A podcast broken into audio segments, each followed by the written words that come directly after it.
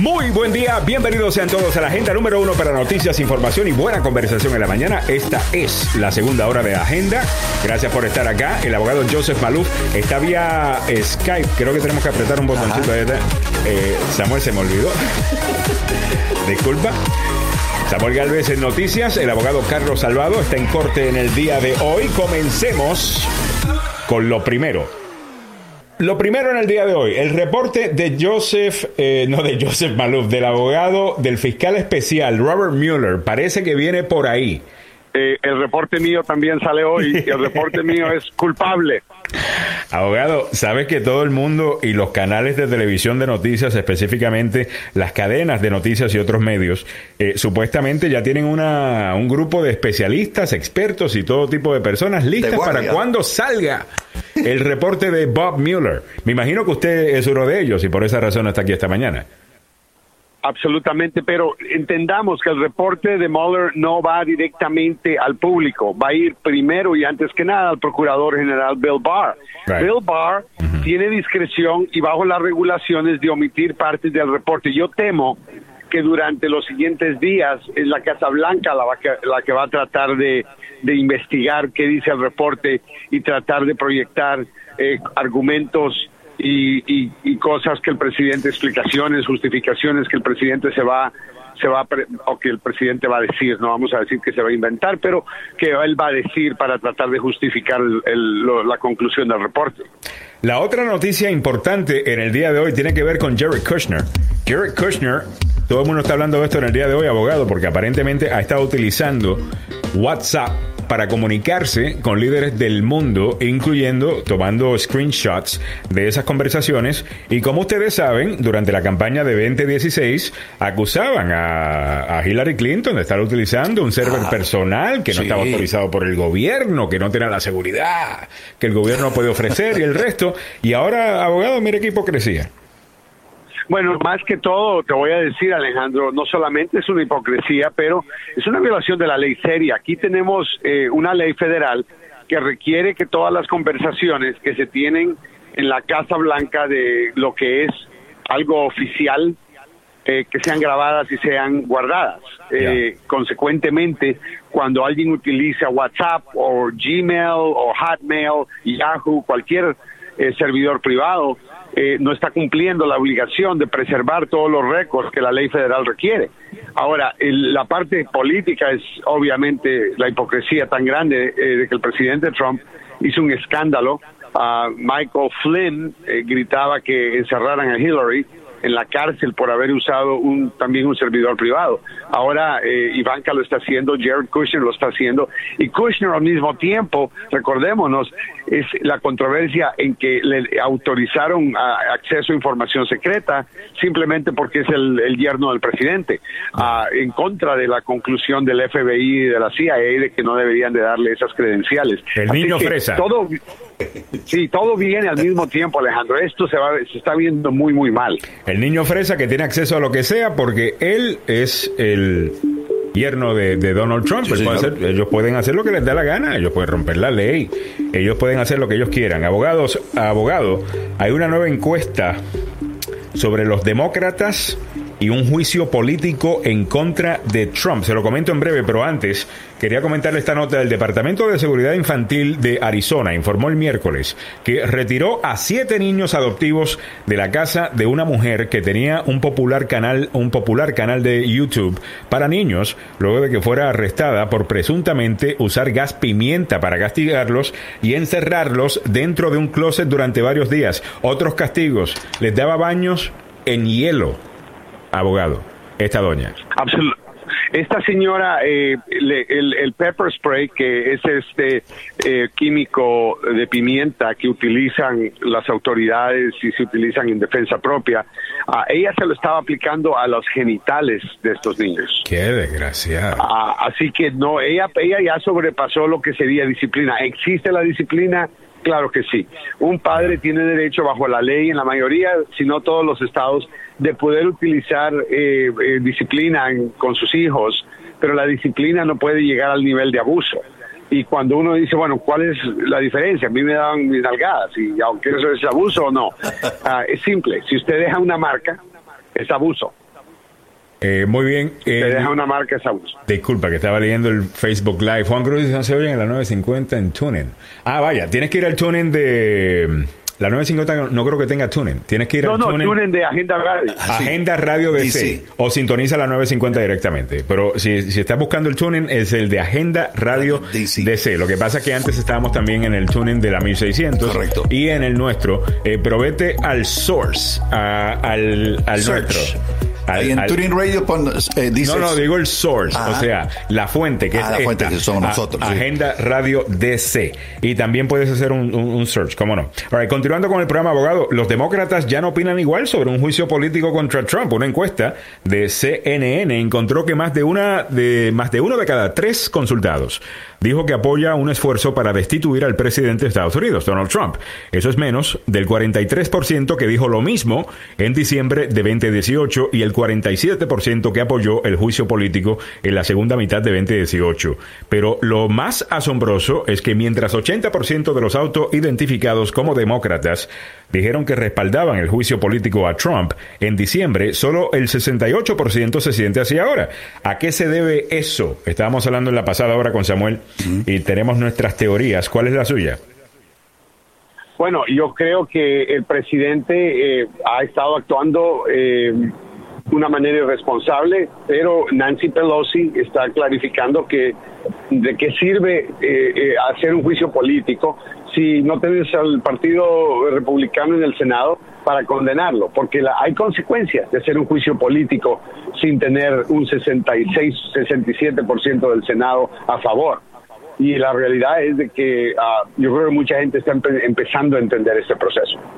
Abogado, también debe ser que la gente quiere ganar, los demócratas quieren ganar las elecciones de, 20, de 2020 contra Trump. Y existe la idea, y se sabe, ¿no?, de que un juicio político en contra de Trump podría lograr que algunos lo vean como víctima eh, de los demócratas. No, no creo. Eh, no, pero es lo que sucedió con la historia. La historia nos dice que ese es el ¿eh? caso.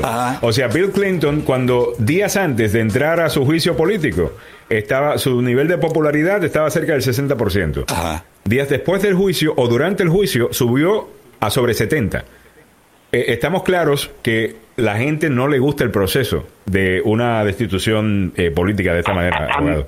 A, menos que tengas pruebas contundentes, de que el presidente ha cruzado una línea eh, en donde ya no se puede ignorar.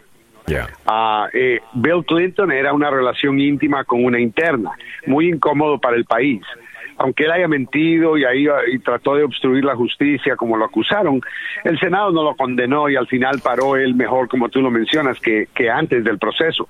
Y eso es lo mismo. Trump estaba al principio que los demócratas cogieron la Cámara, empezaba a decir, oh, queremos un juicio político, hagan un juicio, o sea, obviamente él sabe que él puede convertirse en la víctima, esa es la especialidad de él. Y, y por esa razón es que la, los únicos que hablan realmente, últimamente le hicieron la pregunta a Nancy Pelosi o Nancy Pelosi dio la información y se estuvo hablando bastante de qué piensan los demócratas sobre esto.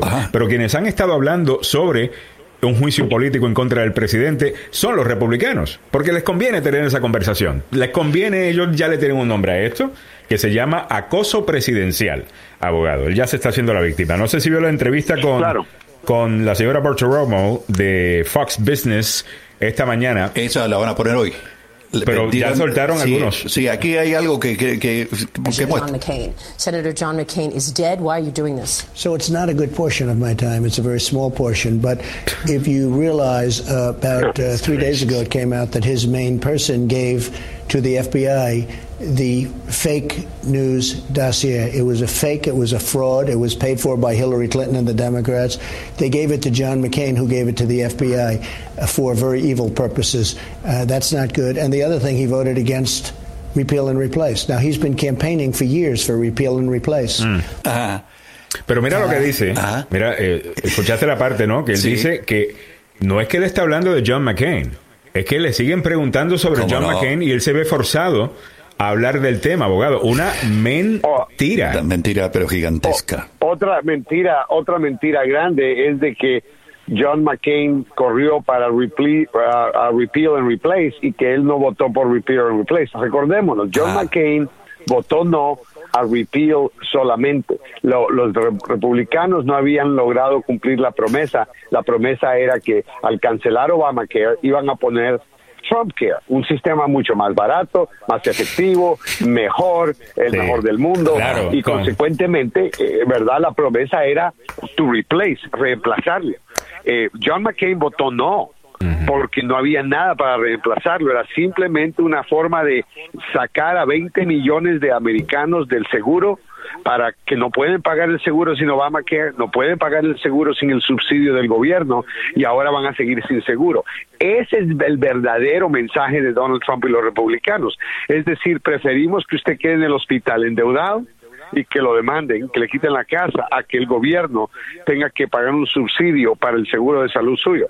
Hay otra cosa. Completamente contrario. Hay otra cosa en el día de hoy, desmienten. ¿Saben Sí, que el presidente, sí, sí. el presidente había dicho que él le dio, incluso aquí tenemos, vamos a escuchar el audio rápidamente. Sí, sí, Esto fue desde Ohio y después yo quiero que Samuel Galvez Yo nos deje, nos deje saber qué es lo que dice la Catedral Nacional de Washington eh, sobre el tema. Escuchemos a Donald Trump rápidamente. Esto fue lo que dijo hace dos días. And I gave him the kind of funeral that he wanted, which as president I had to approve. I don't care about this. I didn't get thank you. That's okay. La Catedral Ese Nacional señor. de Washington impugnó la afirmación del presidente Donald Trump de que tenía que aprobar el funeral del fallecido John McCain. Santo Padre. La Catedral Nacional tuvo el honor de organizar el servicio fúnebre del senador John McCain. Todos los funerales y servicios conmemorativos en la catedral están organizados por la familia del fallecido. Y ahora viene la parte más importante. Solo un funeral de Estado para un expresidente implica la consulta con funcionarios del gobierno, así lo dio a conocer el portavoz de la catedral en un comunicado. Ningún funeral requiere la aprobación del presidente o de cualquier otro funcionario del gobierno, agregó. El presidente O sea, Trump otra dijo, mentira. "Ah, mentira, mentira, mentira. ¿Qué piensa de eso, abogado? O sea, este realmente Él piensa... trata de confundir. Mira, lo que él está diciendo Ah. es de que él autorizó el vuelo de eh, el ataúd de John McCain en un avión del gobierno. Creo que fue el Air Force One el, que, el que él mandó. Ahora, eso sí fue aprobado por el presidente. Eso sí fue aprobado por él. Pero no es pagado por él. Es pagado por el, por el pueblo. Contribuyentes. Y yo creo que la familia hubiera estado tranquila si él hubiera tenido que volar en un avión privado que en un avión militar. Yo creo que la familia no hubiera quedado ofendida. Así que eso es lo que él está tratando de hacer, escoger ese pequeño evento y convertirse en que él fue responsable de todo el, el velorio y de toda la funeraria. Eso es completamente mentira. Lo que uno sí sabe es cuando Donald Trump entiende que algo no le está funcionando. Porque cuando algo no le está funcionando, él empieza a cambiar la historia, a reescribir esa historia y a contarlo de otra manera. Porque Ah. obviamente la narrativa actual no le funciona. Y parece que mucha gente lo está criticando por esto, estos ataques a John McCain, incluyendo en su base, porque ahora está queriendo justificar esos ataques diciendo, ah, no, es que a mí me siguen preguntando sobre John McCain, entonces como me siguen preguntando Ajá. sobre John McCain, yo sigo contestando. él- Sí, pero él dijo la verdad finalmente, él dijo la verdad, él dijo la razón por la cual yo estoy enojado con McCain es porque él es responsable por la investigación de Mueller en contra mía. Estás escuchando Agenda Radio número uno para información, noticias, opinión y buena conversación en la mañana con este quien te habla, Alejandro Negrón, el abogado Joseph Maluf, Samuel Galvez en noticias. Son las 8.20 minutos de la mañana. Estamos llegando a ti gracias a nuestros amigos de Tucker and Associates, abogados de inmigración que van a ver tu caso con el corazón, no como una transacción. Llámalos ahora, entérate si tienes un caso, marcando el 703-457-8855. 703-457-8855 de Tucker Nunn. Ahora me voy a algunos eh, saludos vía el Facebook Live. Juan Cruz está por ahí, dice buenos días, Agenda Radio. Saludos, Juan. Eh, Vilma Chávez eh, está por ahí también. Saludos, Vilma. Ah, también Cecilia Amén Rojas, que comenta sobre lo de un juicio político. Ella dice: Eso fue diferente lo de Bill Clinton. Con Trump es demasiada corrupción. Estamos de acuerdo.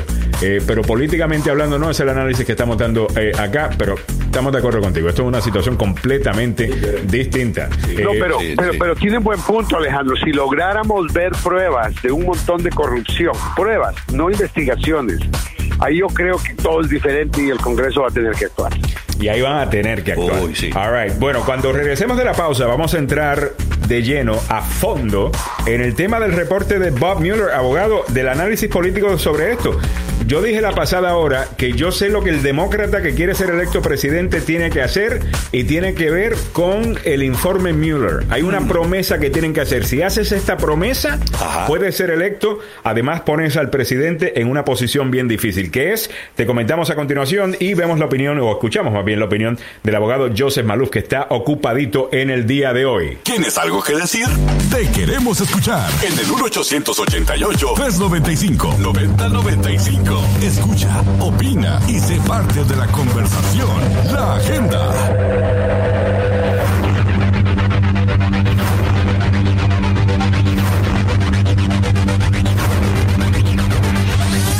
Estás escuchando el número uno en noticias, opinión y buena conversación en la mañana. La agenda con este quien te habla, Alejandro Negrón, Samuel Galvez Noticias, en análisis legal y mucho más. El abogado Joseph Maluf, que lo tenemos en el día de hoy vía Skype, porque todos los buenos comentaristas y analistas políticos están en el speed dial Sí. de diferentes medios en el día de hoy, porque en cualquier momento se espera que Bob Mueller entregue el reporte Mueller. Es Mueller Time, señoras y Yes, sir. señores. ¿Significa eso que vamos a ver algo? Eso no significa que vamos a ver nada. Ya, eso es cierto. ¿A dónde va esto, abogado? Bueno, hay una posibilidad de que esto se puede poner interesante.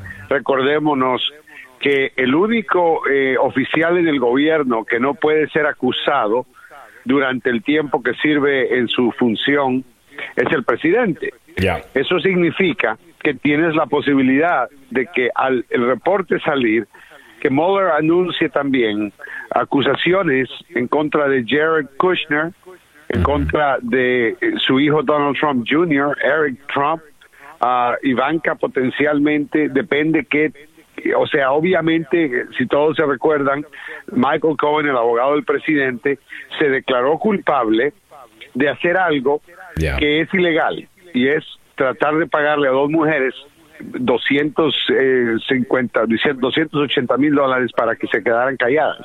El problema es que no reportaron eso como una contribución del el proceso electoral que está limitado a dos mil dólares, no a 280 mil, pero dos mil.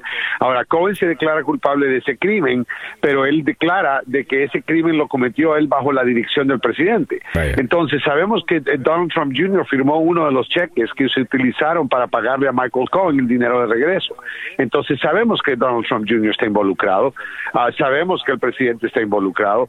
¿Hasta qué punto ahora Mueller puede decir, ok, ahora ya puedo anunciar que vamos a, a hacer justicia? Porque sería injusto que todos los Trump no tuvieran, incluyendo el presidente, consecuencias de algo que Michael Cohen tuvo que ir a cárcel. Cuando claramente en lo de Michael Cohen dice que él no lo hizo solo, que fue con individual number one. Y sabemos quién es el individuo eh, número uno, ese es Trump. Y la, y la relación entre el individuo número uno y Michael Cohen, recuérdense, el, el principal es el presidente, es Ya. individual one.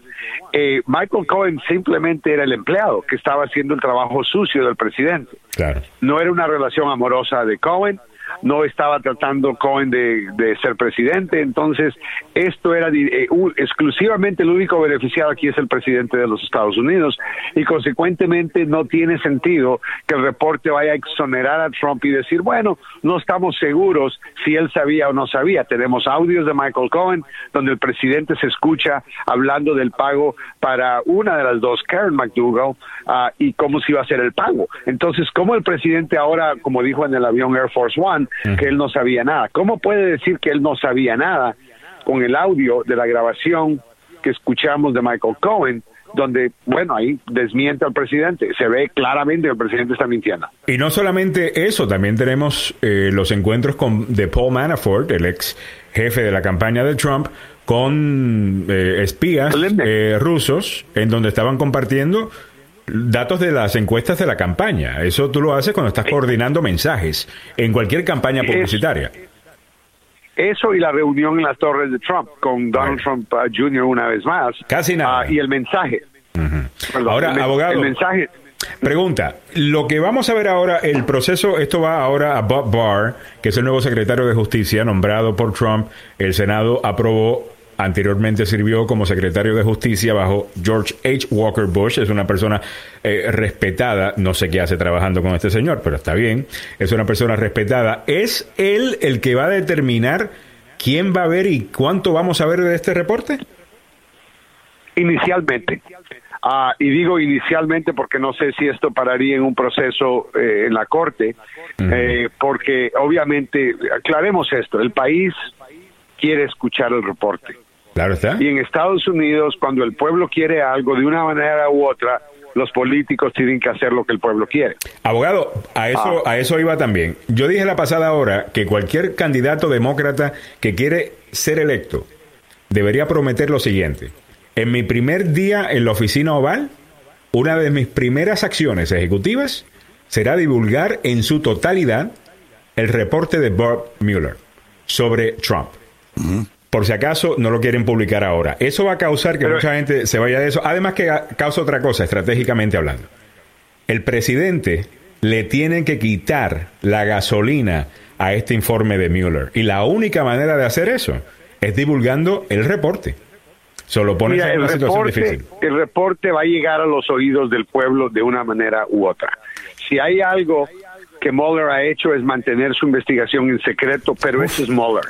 Ya una vez el reporte salga de las manos de Mueller y vaya a las manos del procurador general, quién sabe qué es lo que va a pasar. Ahora, quiero clarificar, el presidente no tiene la autoridad de ordenar que el reporte sea publicado es el procurador general. Y, Bill, Barr podría seguir de procurador general por 10 años, porque ese es el, nombramiento que él recibe, es de 10 años. Entonces, pero es un miembro del gabinete, pero es un miembro del gabinete. El, presidente escoge su gabinete. Sí, cómo no. Eh, y bueno, puede, ser eliminado inmediatamente. a alguien diferente. El presidente escoge su gabinete. Hay una pregunta que se hace la página político.com.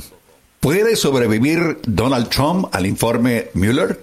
La gente predice que el presidente podría colapsar mediante la presión de la investigación de Robert Mueller, pero Donald Trump tiene un espíritu de sobrevivencia increíble. Sí, pero les voy a decir algo, hay, puntos vulnerables. Si estamos hablando de obstrucción de justicia, estoy de acuerdo. Este presidente va a aguantar golpe tras golpe tras golpe por obstrucción. Pero si estamos hablando, por excusas y mentiras, pero si estamos hablando de pruebas de que este presidente ganó las elecciones en parte porque Rusia le ayudó y él trabajó con Rusia en recibir esa ayuda, eso no lo va a poder sobrevivir es muy diferente de la parte de la obstrucción. Obstrucción para mí es claro, él obstruyó justicia, pero creo que él tiene mejor posibilidad de sobrevivir eso que sobrevivir eh, ganar las elecciones trabajando con los rusos. Pero abogado, volviendo al tema, el presidente no tiene el poder de desclasificar información como quiera. No lo hizo Trump con los eh, documentos de, o lo ah, dijo que lo iba a hacer. No sé si lo terminó haciendo o no con los documentos del asesinato de Kennedy. El presidente puede divulgar esa información si él quiere pero la información, mm, el reporte no lo darían al público porque es confidencial. Tú estás hablando de clasificación de nivel de seguridad en los documentos. Exacto, y estoy diciendo que el candidato demócrata que llegue a la presidencia diga, tan pronto yo llego a la presidencia, eh, vamos a ver en su totalidad el reporte Mueller.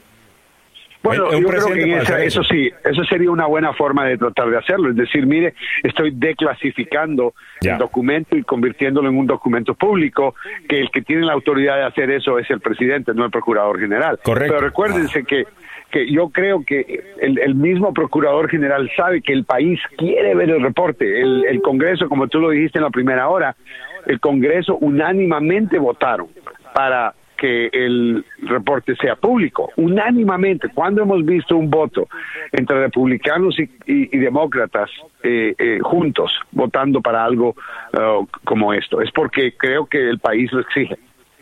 Solamente cuando se van a subir los salarios. Eh, aparentemente ahí se votan, ahí se están contentos. Oye, algunos comentarios que nos llega vía el Facebook Live. Gladys Espejo dice, ojalá McCain sea quien sea el propulsor de la destitución de Trump. Alberto Avendaño dice, el establecimiento demócrata ya ha dicho que la impugnación o impeachment no es la manera de intentar acabar con Trump. Están buscando sacarlo del poder por la vía criminal para que caiga en desgracia y no pueda ser interpretado como un golpe político. Eh, Yo creo eso, que... eso, es, eso es un, muy, un punto interesante y vamos a ver, ahí sí el reporte lo que nos puede decir si el presidente está siendo eh, acusado criminalmente bajo sello, quiere decir de que cuando él salga de oficina, entonces él tuviera que confrontar una corte criminal, eso cambiaría todo completamente, estoy de acuerdo. Ahora, la cosa sería, se pone media rara, ¿no? Con esto, abogado, porque si él, este que está dispuesto a hacer trampa, mire, si usted es conservador y está escuchando el programa por primera vez, nosotros respetamos su opinión como conservador y respetamos a los conservadores y tienen una opinión y gente razonable pueden estar en desacuerdo sobre ese tipo de posición y no liberal o conservador o lo que sea. Lo que no somos en este show son trompistas, somos trompistas. Nosotros pensamos que este señor está en una categoría completamente sola, separada del resto y pensamos que es una amenaza a este país solamente para la gente que está escuchando el show por primera vez. Esa es la posición, por lo menos mía, conductor del programa, también del abogado Joseph Maluf y sé que del resto eh, del grupo. La preocupación es, abogado, que como este es tan tramposo, el presidente Trump es tan tramposo, si él siente que el reporte Mueller contiene información que puede llevar o causar que lo enjuicien una vez salga de la Casa Blanca, este va a hacer todo lo posible para no salir de la Casa Blanca. Porque mientras tanto, él, no puede ser enjuiciado mientras es presidente. Pero en el día que deje de ser presidente, ya puede ser enjuiciado. Yo creo que este hace trampa para quedarse y no tener que ser enjuiciado. ¿Qué dice usted? Absolutamente, claramente ya el presidente está eh, preparado para hacer eso y decir eso. Ya vemos sus movimientos y lo que él está haciendo eh, públicamente con relación al, al reporte. Hoy yo quiero que todo el mundo lo vea, no hay nada malo no encontraron colusión. Él no ha visto el reporte y ya, él llegó a la conclusión que no hay colusión. Eso yo creo que es una posibilidad, pero yo creo que el presidente no va a querer salir del poder de todos modos, sin o con reporte de Mueller. El presidente Trump ya dijo que él anunció, ayer creo que dijo públicamente, hizo un comentario acerca de, de, no sé si fue socialismo o lo que sea, pero él dijo, los siguientes cinco años o sea, él ya, ya cuenta los cuatro años de ser reelegido. así que, y yo te voy a decir, Alejandro y Samuel, tenemos que poner esto en contexto. Hay gente que, que, que, puede escuchar lo mismo que ustedes están escuchando, pero que piensan completamente diferente. Y eso es lo que Trump ha hecho para ser electo. Ha convencido a gente de cosas que no son ciertas y usted escucha lo que él dice y dice, bueno, esta es la mentira nueve mil y pico. Y la realidad es de que eh, él sigue igual porque le funciona a él. La gente no está diciendo, la gente que vota por él siguen apoyándolo y la base de él sigue apoyándole. Así que a menos que el presidente pueda ganar, eh, eh, lo único es que él necesita ganar Ohio. Si él no gana Ohio, aunque gane la Florida, va a perder Pensilvania y Wisconsin yo creo que él no va a poder ser reelegido. Pero si él ah, gana Ohio y la Florida, olvídate. Aunque, pero todavía tiene que ganar Ohio, Florida y tiene que ganar eh, Pensilvania, tiene que ganar Wisconsin y tiene que ganar Michigan, estados que lo ganó, pero eso fue una anomalía. Pero, él solo necesita 270 electorales, él cogió 283. Si tú cuentas Pensilvania, no, no Pensilvania, vamos a suponer que él pierda Pensilvania, pero si él logra ganar Ohio y la Florida, ahí llega a 273 votos electorales con el resto de todos los estados rojos. Sí, sí, mantiene el resto de los estados ya. Por eso es que Joe Biden y ya sea Stacey Abrams o cualquier otro eh, eh, candidato que esté al lado de él como vicepresidente podrían tener un efecto positivo, pero no podemos ignorar que el pueblo, una vez escuchan socialismo o comunismo, aquí en este país eso es eso, te va a causar consecuencias. El estratega o el ex estratega de la Casa Blanca, Steve Bannon, dijo a un grupo conservador en Europa que cree que el boleto presidencial con el ex representante Beto O'Rourke y la senadora Kamala Harris es lo más desafiante que el presidente podría enfrentar para el año electoral. Beto con Harris son los candidatos más peligrosos para Donald Trump, dijo Bannon, según el Daily Beast. Tanto Harris como Beto están en un campo demócrata lleno de gente que compite por la oportunidad de enfrentarse a Donald Trump, pero no olvide, por ahí sigue viva Hillary Clinton y ella tiene también mucho que decir, agregó Bannon. La candidata demócrata del 2016 dijo que no volvería a postularse. O'Rourke lanzó su campaña la semana pasada y recaudó dinero en el primer día, pero una cantidad exorbitante, 6 millones de dólares, Pero ahora todo el mundo está esperando. Estamos en compás de espera, ¿sabe de quién? De Joe Biden. Bueno, y ya una vez Joe Biden anuncie que va a correr, ya no va a haber nada de, ya no va a haber el excitement, ya no va a haber esa bulla, porque ya él dijo, y eso es todo. Yo creo que tenemos que esperar. Buda Judge está cogiendo tremenda popularidad, Alejandro. No sé si has visto eh, la reacción del pueblo cuando él habla. ¿De Joe Biden? No, de eh, Buda Judge. No, no, no, no lo... Buda Judge, eh, al alcalde Pete Judge, Ah, vaya, vaya, vaya. homosexual, el hombre eh, ha cogido un nivel alto de aceptación ah, y donde él va deja una tremenda impresión y la gente se queda completamente sorprendida. Así que esta movida de Joe Biden de tal vez nombrar a Stacey Abrams como vicepresidenta desde un principio puede tener consecuencias porque eh, a veces cuando tú no has, le has dado oportunidad a, estas, a estos candidatos de poder hablar, no se sabe, a veces viene alguien mejor, viene un Barack Obama, que yo considero el más cercano a él sería Beto O'Rourke, pero tenemos que pasar la parte donde ya el país escucha lo que van a hacer y si la gente les tiene confianza, etcétera, etcétera, etcétera, y eso todavía no hemos llegado. Se va a tomar eh, un gran riesgo, definitivamente se anuncia un vicepresidente desde el principio, porque también mucha gente lo puede ver como que, bueno, este ya se cree que es presidente. Sí, Ah, sí, que ya, sí, este sí. cree que ya ganó la nominación. Lo dudo, creo que Joe Biden no es una persona como esa, yo creo que no es un hombre arrogante ni nada, pero lo van a utilizar en contra eh, de él, sin duda. Y no sabemos todavía quién va a agarrar, you know, catch fire Ajá. en la campaña eh, por la primaria. Y esto sucede. Eh, gente que tú pensabas que jamás iban a hacer algo y de repente they catch fire. Le pasó a Barack Bueno. Obama. Eh, Barack Obama no comenzó como el favorito, No. señoras y señores. John Kerry en el 2004 no era el favorito, era Howard Dean, si se recuerdan. Ah, sí, es cierto. Ese es el que Sí, supuestamente Howard iba a ganar claro. absolutamente todo y de repente Se eh, pierden Iowa, gana John Kerry y él sigue con la nominación. O sea, Kamala Harris, hemos visto en la última encuesta de abogado, que fue la que tuvo el mayor crecimiento de apoyo en su campaña en los últimos días, ha sido Kamala Harris. Yo creo que Kamala Harris tiene todavía una excelente oportunidad acá. Y si no llega a ser electa, quizás como vicepresidente, no estaría mal, vicepresidenta. Ajá. Absolutamente, y ese es el riesgo que tomaría Joe Biden. Ahora. Joe Biden está preocupado porque cuando, si él gana las elecciones, cuando él eh, comienza como presidente, él va a tener 80 años. Óigame, eh, no sé si vio eh, también, estaban entrevistando a gente conocida de la esposa de Beto O'Rourke. Yo no sabía esto. Sí, antes me caía bien Beto, me cae mejor ahora. Eh, si esa es su esposa y es la persona que escogió, la verdad que eh, el hombre es eh, sabio.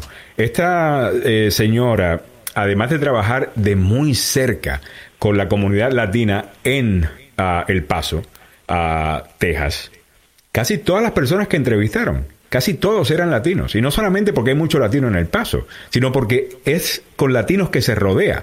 Además de eso, cuando se graduó, fue a enseñar kindergarten. Creo que fue a Guatemala a enseñar eh, Wow. kindergarten por un año.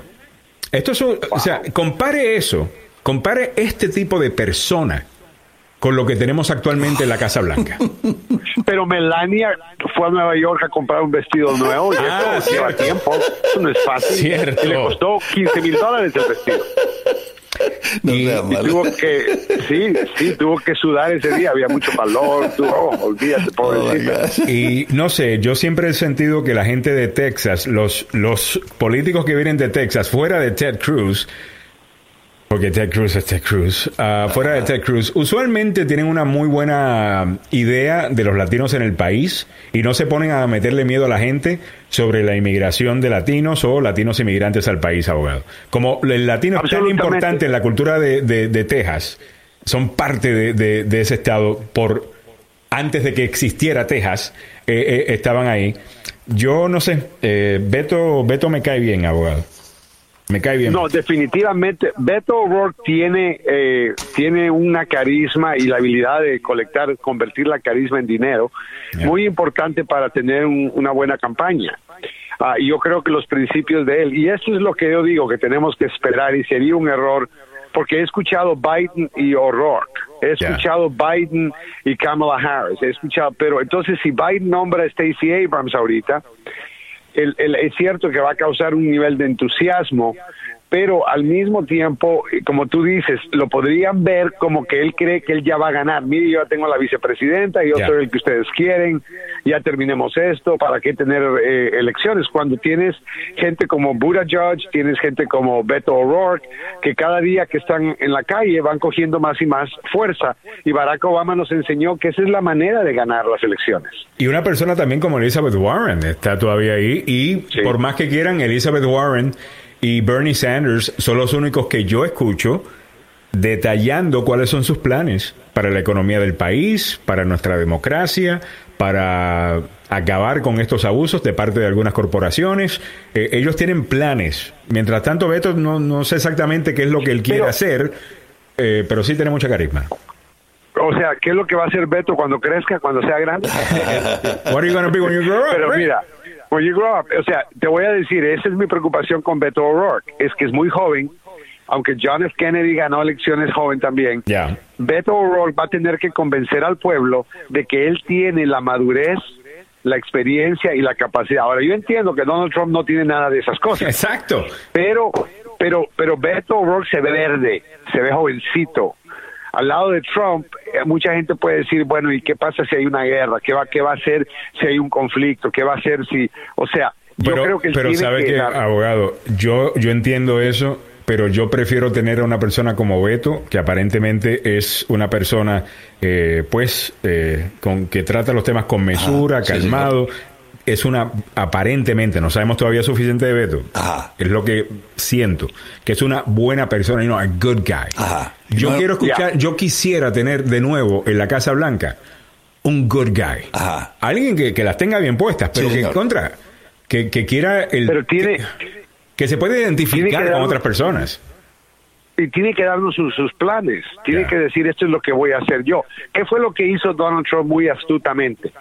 Este hombre, mira, yo le llamo charlatán a esa persona. The Snake Oil Salesman, el que te vende aceite de culebra. Ya, ya. ¿ok? Este hombre es un master BSer. Ya. Lo que él hace es hablar como yo, eh, piloto, yo soy piloto, yo he volado el 737, el 747, eh, el o sea, él habla como que él nunca se ha subido a un avión. Ese es Donald Trump. Alguien que te miente con la tranquilidad del mundo. Am, hay una película que hace muchos años salió basada en una persona que hizo esto de verdad, que se llama Catch Me If You Can. Ah, sí, Agárrame si puedes. Ajá. Y, y- y era una persona que fingía ser piloto, fingía ser abogado, fingía ser médico, y le creían en todo, y era verdad, una historia verdadera, él le creían porque él pretendía también, era, era, era como Trump, un charlatán, que él pretende y dice yo voy a hacer esto. El, ayer como cuando habló de los veteranos, cuando estaba diciendo que él fue el que arregló todo, que John McCain no hizo nada. Una O sea, mentira. Otra no solamente mentira. mentira, pero él no tuvo nada que ver con nada positivo en eso. Él no, él no sabía de la ley, te puedo apostar que no sabe ni lo que decía la ley. Entonces necesitamos alguien que, que sea igual que Donald Trump en tener la seguridad de que él sabe o ella sabe lo que está haciendo, pero que no sea BS, que sea verdad. Que no sea bien. Me gusta. All right. Estamos hablando con el abogado Joseph Maluf. Lo tenemos vía telefónica en el día de hoy. Porque todos los especialistas eh, que dan opiniones y ofrecen análisis sobre este tipo de situación, con lo del reportaje, el reporte Mueller, que supuestamente va a salir en cualquier momento o va a ser entregado al Departamento de Justicia, al jefe del Departamento de Justicia, al secretario de Justicia, eh, pues está esperando ser entrevistado en el día de hoy. Lo más seguro que lo van a ver este fin de semana en CNN, en español, en Univisión y en todas partes al abogado eh, Maluf. Y donde lo van a ver también, y nos van a ver a nosotros también, es la nueva campaña publicitaria del programa La Agenda, que va a comenzar creo que la siguiente semana. Así que pendiente a eso, nos van a ver la... eh, Bueno, no nos van a ver a Samuel ni, ni a mí, porque el comercial de, del programa en sí eh, es otro. Ah, y también va con la publicidad del abogado Joseph Maluf y del abogado Carlos Salvado.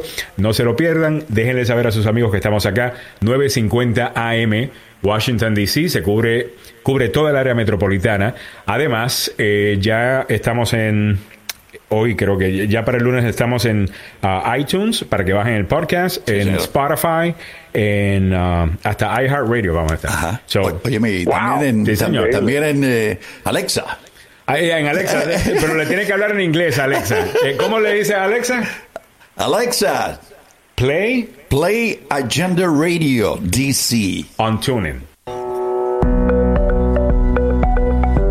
Escuchando el número uno para información, noticias y buena conversación en la mañana, la agenda con este servidor, Alejandro Negrón, Samuel Galvez en Noticias, el abogado Joseph Maluf está con nosotros vía telefónica en el día de hoy. Abogado, eh, eh, Carlos Salvado, que es el abogado criminalista, no está con nosotros en el día de hoy, pero le quería preguntar sobre esto, y es el caso de Robert Kraft, el, dueño de los New England Patriots, que aparentemente tiene un problemita, y es que hay un video de ese evento en donde trató supuestamente de, contratar a una prostituta en Miami. Entiendo. Y él está pidiendo que no suelten el video. Él está pidiendo que nos suelten el video, el cual podría ser eh, otorgado, no estoy seguro, depende de la ley en la Florida. yo creo que va a ser interesante. Lo, lo triste de esto es que la fiscalía le ofreció a él y a los que agarraron de que les quitaban los cargos siempre y cuando reconocieran que, se, que ellos eran culpables. Y esto es importante entender por qué. Si ellos no eh, se declaran culpables y les quitan los cargos, que uno diría, bueno, eso no tiene sentido, si le van a quitar los cargos, ¿por qué declararse culpable? Porque si él no se declara culpable, entonces él va a demandar al departamento de la policía y decir que él fue víctima de un abuso y, y lo que es abuso de proceso. Entonces, por esa razón, él ha rechazado la oferta, lo cual me parece tonto. Yo creo que él debe admitirlo, decirle a su esposa que no es cierto, pero que él prefiere no tener un juicio y por eso él dijo que sí era cierto. Una cosa así para explicárselo a su esposa, pero fuera de eso, dejarlo así. Él no, él va a querer ir a juicio, va a haber un video una vez más, estos videos tienden a liquearse. Y recuérdense que Estados Unidos es un país donde la ley es pública. Aquí un juicio no es secreto. Y consecuentemente es muy probable que, no tal vez no ahora, pero cuando el caso se concluya, que todos podamos ah, ver este video. Abogado, y esas son las opciones, las malas opciones que tiene él, ¿no? una opción es un año en la cárcel, servicio comunitario, o la, lo que sería una condena eh, de vida si, si te ponen el video de él buscando una prostituta en el internet y, que lo estén publicando por todas partes, ¿no? ahí, está. Se pone fea la cosa para el señor uh, Kraft. Estaremos pendientes a eso. Vamos a cerrar rápidamente con algunos comentarios que nos llegan vía el Facebook el Live. Déjame irme para el Facebook Live por acá. En interview with NBC, sure. ¿Cómo no? ya mismo, ya mismo. Muchas gracias. Ali Lar dice buenos días. ¿Cómo está mi raza? Saludos, eh, Ali. Gracias por estar ahí. Gladys Espejo nos, eh, le desea a todo el mundo un excelente fin de semana. Alberto Avendaño dice, si Bannon recomienda a Beto, es porque sabe cómo tumbarlo. Juan Cruz dice, Beto es la opción más cercana y Kamala Harris también. Carlos José dice, compartan la transmisión amigos, es muy interesante este tipo de entrevista. Ah, por favor, compartan el Facebook Live, definitivamente. Muchas gracias por eso. Y con eso nos terminamos esta hora de Agenda Radio. Muchísimas gracias por la sintonía durante toda la semana. Abogado Maluf, lo dejamos porque sabemos que está ocupado en el día de hoy. Sí, señor.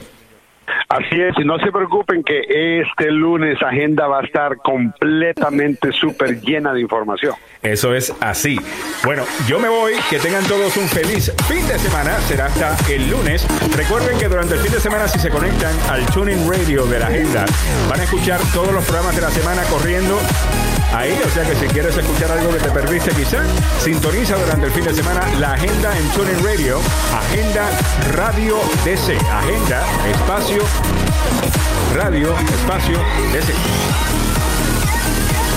Hasta el lunes.